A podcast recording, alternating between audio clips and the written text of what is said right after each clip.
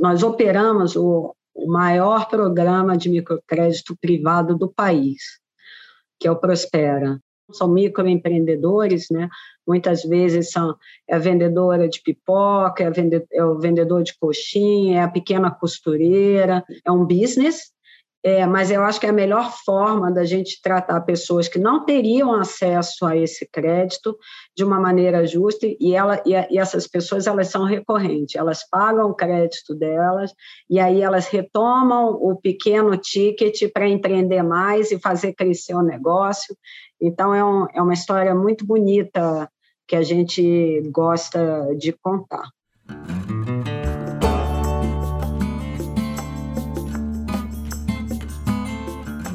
Começa agora o podcast Nem Negacionismo, Nem Apocalipse. Economia, Meio Ambiente e Negócios. Com a apresentação de Gessner Oliveira e Arthur Vilela Ferreira. Gessner Oliveira é PhD em Economia pela Universidade da Califórnia. Foi presidente do CAD, Conselho Administrativo de Defesa Econômica, presidente da SABESP e é professor da FGV, Fundação Getúlio Vargas, onde coordena o Centro de Estudos de Infraestrutura e Soluções Ambientais, além de sócio da Gol Associados. Arthur Vilela Ferreira é administrador de empresas com ênfase em sustentabilidade e meio ambiente pela Fundação Getúlio Vargas e sócio fundador da empresa Global Forest Bond podcast Nem Negacionismo Nem Apocalipse tem um episódio especialíssimo com Patrícia Aldi. É, Patrícia Aldi é, é, reconhecida pela sua competência na área de sustentabilidade, é vice-presidente executiva do Santander, é responsável pelas relações institucionais, sustentabilidade, tem uma experiência riquíssima no setor público já, já foi uh, secretário da Transparência e Prevenção à Corrupção no Ministério da Transparência, ocupou vários outros cargos na administração pública e uma experiência riquíssima uh, na, no setor privado, especialmente na área de sustentabilidade. Patrícia, é um enorme prazer uh, conversar com você aqui neste episódio é, do nosso podcast. E eu queria muito saber, na sua experiência de executiva é, e que acompanhou tanto na ótica pública e, e mais recentemente, é, já com uma experiência muito importante na ótica privada, como que você viu a evolução do tema da sustentabilidade, ou se quiser, do tema do ESG como que, o que, que uh, você notou de diferente nos últimos anos? Bem, primeiro é um prazer estar aqui, Gessner, Arthur Lucas, ótimo poder estar conversando aqui num tema que ganhou realmente, principalmente, a urgência e a relevância que merecia nos últimos dois anos, né? É, nós, nós aqui do Santander, nós viemos de uma cultura, até mesmo pela aquisição de muitos bancos, notadamente o, o real e, e por uma tradição é, do Santander Europa muito preocupados e empenhados com a questão de sustentabilidade, é, é uma prática cotidiana nossa, mas nós percebemos que a pandemia é, eu, eu, gosto, gosto de dizer que ela trouxe para pre, valor presente coisas que nós estávamos organizando para os próximos anos. Né? A urgência de se tratar de temas não só sociais, como a inclusão, é, mas principalmente as questões ambientais. É, e as empresas logo perceberam isso, né? que havia um papel não ocupado da forma com que deveria ser ocupado pelas empresas, pelo setor privado, com relação a essa pauta de sustentabilidade, o famoso ESG. Né? E, e, lógico, com isso, é, também se percebeu, nós como cidadãos, como consumidores, é, percebemos e exigimos uma sociedade que também entendeu a urgência do tema, principalmente pela pelo medo é, da morte, pelo medo do contágio, é, por perceber o, o, o, planeta que nós temos, nós também é, houve uma transformação cultural, não só das empresas, mas também da sociedade, em exigir não só uma postura ou um discurso, mas práticas, práticas sustentáveis, principalmente nos negócios. O Santander, só ano passado, nós viabilizamos 51,6 bilhões de reais em negócios sustentáveis, ou seja, houve um aumento de 96% em comparação ao ano anterior, e é como a gente acredita realmente que sustentabilidade se dará. Entendendo a grande responsabilidade que nós temos, enquanto uma instituição financeira, de alcançar toda uma economia e promover, a partir desse lugar que nós estamos, práticas sustentáveis nos negócios, nos investimentos e na forma de se relacionar com o meio ambiente. Patrícia, o, o setor financeiro, principalmente os, os, grandes bancos, são muito importantes em, na, na, construção da sociedade e da economia que a gente vai ter. Né? É, como o, o Santander, como, quais são as metas que o Santander tem, por exemplo, para descarbonização da economia de, por meio das suas carteiras de crédito?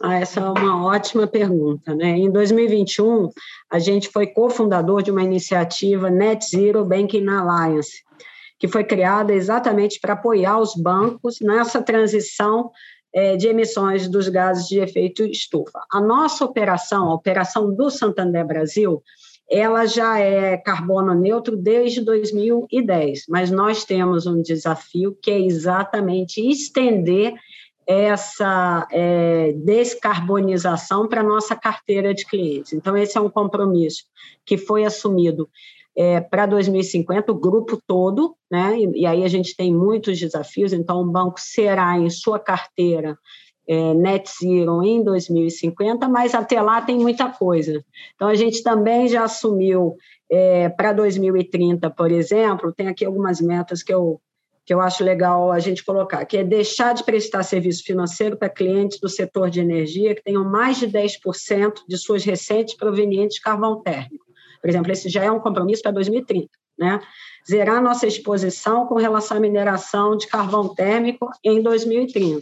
Então, são compromissos que vão fazer com que esse deadline, que é 2050, é, se antecipe e muito, né? Por exemplo, a gente também vai agora até setembro apresentar metas para que outros setores críticos, como óleo e gás, mineração e transporte, a gente também possa pensar em formas. E aí não é, ah, não vou fazer. Eu acho que a gente tem um compromisso, Arthur, de ajudar essas economias nessa transição para uma economia verde nós somos indutores desses investimentos. Então, a gente tem que prestar assessoria e tem que ajudar para que essas empresas possam fazer da melhor maneira possível essa transição.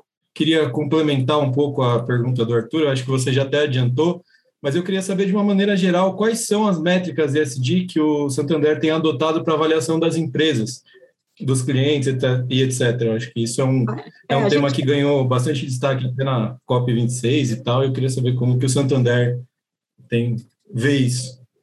É, a gente houve um esforço muito grande, né? Vocês têm acompanhado nesses últimos anos para a criação desses padrões, né? Que a gente possa mostrar esse desempenho das companhias. Padrões como o ISE, GRI, o CDP, falando no português aqui, são algumas dessas nossas referências. Mas a gente vê os analistas buscando cada vez mais é, detalhamento com relação a essas questões. No caso do mercado financeiro, por exemplo, existe um set de informações que vem sendo acompanhados pelo Bacen, né? Como empresa regulada e listada, uma das mais reguladas e listadas, como são os bancos, é uma grande preocupação e um acompanhamento com isso. Mas a gente anda é, muito tranquilo com relação a essas métricas. Agora, é, existe uma questão também, é, é um nome complexo, mas que quer dizer, para né, nem todas as pessoas sabem, é, um, um, entendimento com relação à taxonomia global, né, ou seja, o que, que a gente vai definir como verde, o que, que a gente vai definir como sustentável. Então, isso também houve uma definição é, do Grupo Santander, consultando, inclusive, os parâmetros da FEBRABAN, quer dizer, já aplicável no mercado é, no mercado nacional. Né? Agora, uma das, das ferramentas mais importantes para isso é a materialidade, né? que a gente possa conseguir identificar quais são os sistemas que são relevantes para o negócio, o que, que envolve fatores, que impactos é, com relação a essa cadeia de valor, e qual é a região que está inserida, porque você usar padrões, a gente estava até conversando isso outro dia, né, Jéssica? Usar padrões internacionais para uma realidade nacional em que existe questão com relação à, regularização fundiária, com relação ao meio ambiente, desmatamento, quer dizer, o, o, Brasil é um mundo em si só, um mundo rico em questões ambientais, então essas, esses parâmetros também precisam cuidadosamente ser aplicados é, na realidade brasileira. Patrícia, tenho enorme curiosidade de, de te ouvir sobre a Amazônia, porque primeiro pelo seu conhecimento, segundo porque o Santander também tem um engajamento grande é, em estratégias para a Amazônia. Né? E, é, na sua opinião, quais seriam estratégias vencedoras? É, quais, quais seriam os melhores caminhos agora que a gente, como brasileiros, descobrimos a Amazônia? É, eu acho que assim até mesmo é, nós descobrimos a importância da Amazônia no mundo, né? Tamanha repercussão que, que nós tivemos. Sim, primeiro, Gessner, eu acho que o, o, primeiro passo é um passo da humildade, de saber que como é, brasileiros e como mercado financeiro nós conhecemos muito pouco da Amazônia. Né? Então, a partir desse entendimento, e entendendo que esforços são fundamentais e união de esforços é, também é fundamental nesse caso, nós é, buscamos apoio dos nossos concorrentes, que não são inimigos, no caso, o Itaú e o Bradesco, para lançar um grande plano da Amazônia em 2020, exatamente percebendo e entendendo a importância e o protagonismo do mercado financeiro nesse, nesse contexto, né? É, e, e, e, esse espaço que estava vazio que precisava realmente ser ocupado é, pelo setor privado, particularmente pelo setor financeiro. Então, assim, primeiro vou, vou falar um pouco da. É um compromisso público que foi assumido é, com os três bancos. É, são dez prioridades, mas dentre, dela, é, dentre elas nós destacamos quatro. Uma delas, é as quatro delas, estimular as culturas sustentáveis da Amazônia. A segunda é entender a, os entraves e oportunidades com relação à biodiversidade. A terceira é que nós possamos ser esse caminho indutor é, para uma prática é, ainda mais responsável com relação à cadeia de proteína. E a quarta é que a gente possa contribuir, é, lógico que esse é um, é um, é um papel eminentemente é, público, mas para facilitar quais são os entraves para uma regularização fundiária, que passa aí também é, por toda uma questão de garantias, de acesso a crédito né, e de estabilidade jurídica, principalmente para esses empreendedores. No caso do Santander, entendendo particularmente essa importância da Amazônia, nós temos a, a, a nossa rede que mais expande hoje é exatamente a, a rede Norte Amazônia. Nós vamos é, nós vamos sair, nós vamos dobrar o número de agências é, na região Norte Amazônia, entendendo que ali é um mundo de oportunidades. Com cuidado ainda, Gésner, de buscar talentos locais para que possam estar entendendo essa economia, ajudando essa economia, ajudando pessoas e empresas a empreender, é, entendendo as dificuldades e, e, e, as características desse ambiente que é, no, é, um, é um mundo, né? Então, e, e, nós também aqui na, na minha equipe acabamos de, de, de, contratar um especialista também em Amazônia para que possa nos ajudar, enquanto Santander, a realmente direcionar a melhor forma de buscar investimentos, de facilitar e, e buscar oportunidades na região. Patrícia, muito interessante. Acho que o Brasil tem alguns desafios né, ambientais bastante grandes e alguns desafios e algumas várias oportunidades bastante grandes também nessa área ambiental. Acho que agora seria interessante falar um pouco também sobre aspectos é, sociais, né? O, quais são as grandes metas e desafios do Santander para contribuir com inclusão e diversidade, que são é, alguns assuntos extremamente importantes dada a situação da sociedade brasileira? Nós, em 2020, atuamos fortemente, principalmente com relação ao Covid. Um dos.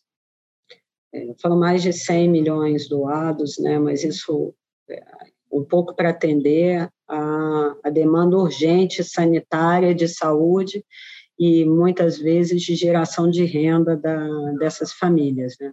A gente tem um, um, caso que eu, que eu gosto muito, que a gente promoveu a, a produção de máscaras usando é, pequenas cooperativas de costureiras que estavam sem, sem renda e sem possibilidade em todo o país para que pudessem distribuir é, distribuir as máscaras para essa para essas comunidades mais carentes. Isso gerou um, uma economia naquela, uma renda para cada uma dessas famílias de aproximadamente R$ 2.900, né, em pleno, pleno tempo de pandemia. Mas isso foi uma ação pontual. Nós temos aqui, é, nós temos, nós operamos o, o maior programa de microcrédito privado do país que é o Prospera, né? entendendo um pouco essa, é, esse mundo que é um mundo diferente, que se a gente olhar sobre a ótica de um grande banco, a gente não acessa essas pessoas com relação ao crédito que elas precisam, são microempreendedores, né? muitas vezes são é a vendedora de pipoca, é, vende, é o vendedor de coxinha, é a pequena costureira, é, com um ticket médio de aproximadamente 3 mil reais, então, nós temos, nós temos alcançado, buscado entender essa população. Tem 20 anos esse programa, né, que é o Prospera. E a nossa, a nossa base ativa de clientes cresceu no ano passado 30%. Então, a gente ultrapassou hoje 707 mil clientes em mais de 1.400 municípios. É, e ao longo do ano a gente desembolsou 3,4 bilhões de reais, num crescimento em 39% mais ou menos em comparação a 2020. Essa que é que assim é um business é, mas eu acho que a melhor forma da gente tratar pessoas que não teriam acesso a esse crédito de uma maneira justa e, ela, e, e essas pessoas elas são recorrentes, elas pagam o crédito delas e aí elas retomam o pequeno ticket para empreender mais e fazer crescer o negócio. Então é, um, é uma história muito bonita que a gente gosta de contar. Com relação à diversidade, nós temos metas é, temos grupos prioritários com embaixadores, tudo isso, e a gente tem metas, principalmente com relação à participação feminina e à participação é, é de negros na, na, nossa, na nossa equipe, principalmente. Né? É, a gente hoje tem 31,4% da nossa liderança é formada por mulheres, né? A nossa ambição é ter 40% em 2025, então a gente tem um, um caminho aí bom para percorrer, mas o, os números são crescentes e isso está entranhado aqui na nossa, no nosso DNA, a gente realmente vai fazer é, acontecer. Por exemplo, do ano passado para cá, nós éramos duas mulheres no comitê executivo, agora nós somos quatro, né? Então, então uma preocupação muito grande com isso. Um terço do nosso conselho é formado por mulheres também. Com relação a, a negros, a gente tem hoje 27,3% de colaboradores negros, é o dado mais atualizado que a gente tem, e a nossa meta também é fazer com que 40% dessas pessoas que hoje ingressam no mercado financeiro e trabalham com a gente sejam negros até 2025. Então, são metas transparentes, públicas, e existe toda uma organização muito preocupada em, em cumprir e, de alguma forma, diminuir essa diferença histórica que ainda existe na nossa sociedade, né?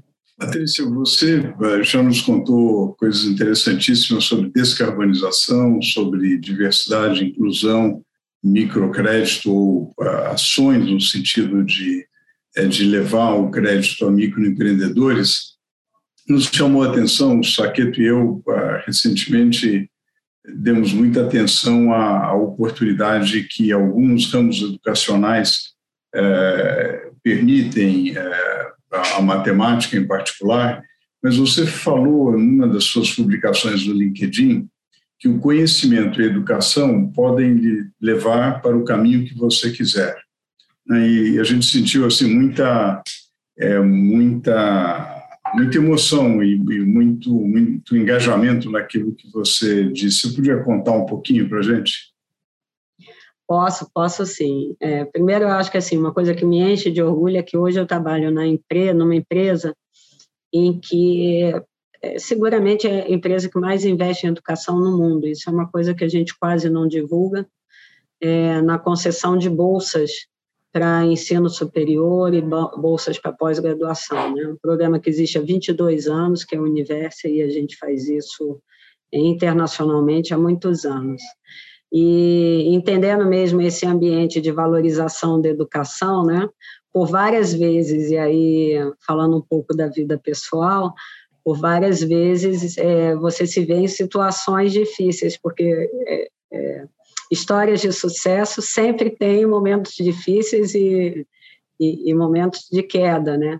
E um desses momentos foi exatamente quando eu, eu, eu voltei de uma, de uma empreitada, é, de um empreendimento não bem sucedido, me vi numa situação muito difícil, já com uma filha para criar, e percebi que o único ativo que eu tinha era a minha educação e com graças a Deus eu tive acesso a bons bons professores e bons colégios e, e aí sim por intermédio da educação e do mérito eu consegui me reerguer e reconstruir minha carreira.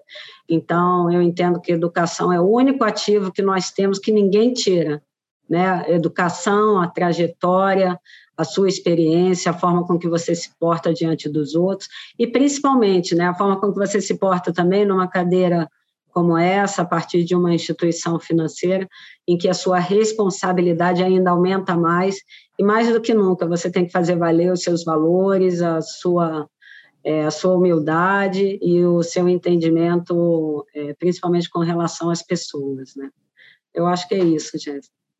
Com certeza, Patrícia. Olha, a gente só tem a agradecer uh, tudo que, pelo seu tempo aqui, tudo que você nos contou, de uma experiência riquíssima. E, embora uma parte tenha sido no setor público, uma parte no setor privado, eu vejo um elo muito forte, né? sempre um, um engajamento muito grande, um compromisso muito grande com valores, como você colocou agora, e com, com a, a melhora do. Uh, melhora da, da vida das pessoas, da sociedade. Então, a gente agradece muito. Esse podcast vai certamente vai ser ouvido por uh, empreendedoras, empreendedores, por uh, acadêmicos, uh, por muitos alunos. Então, certamente será uma grande contribuição. Muitíssimo obrigado, Patrícia.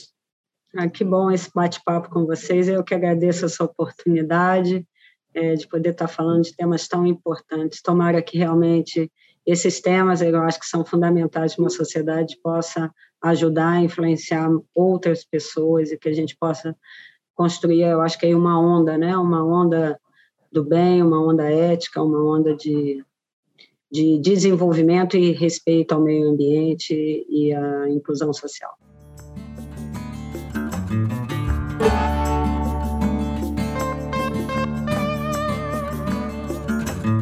Este foi o podcast Nem Negacionismo, Nem Apocalipse. Obrigada pela audiência e até a próxima!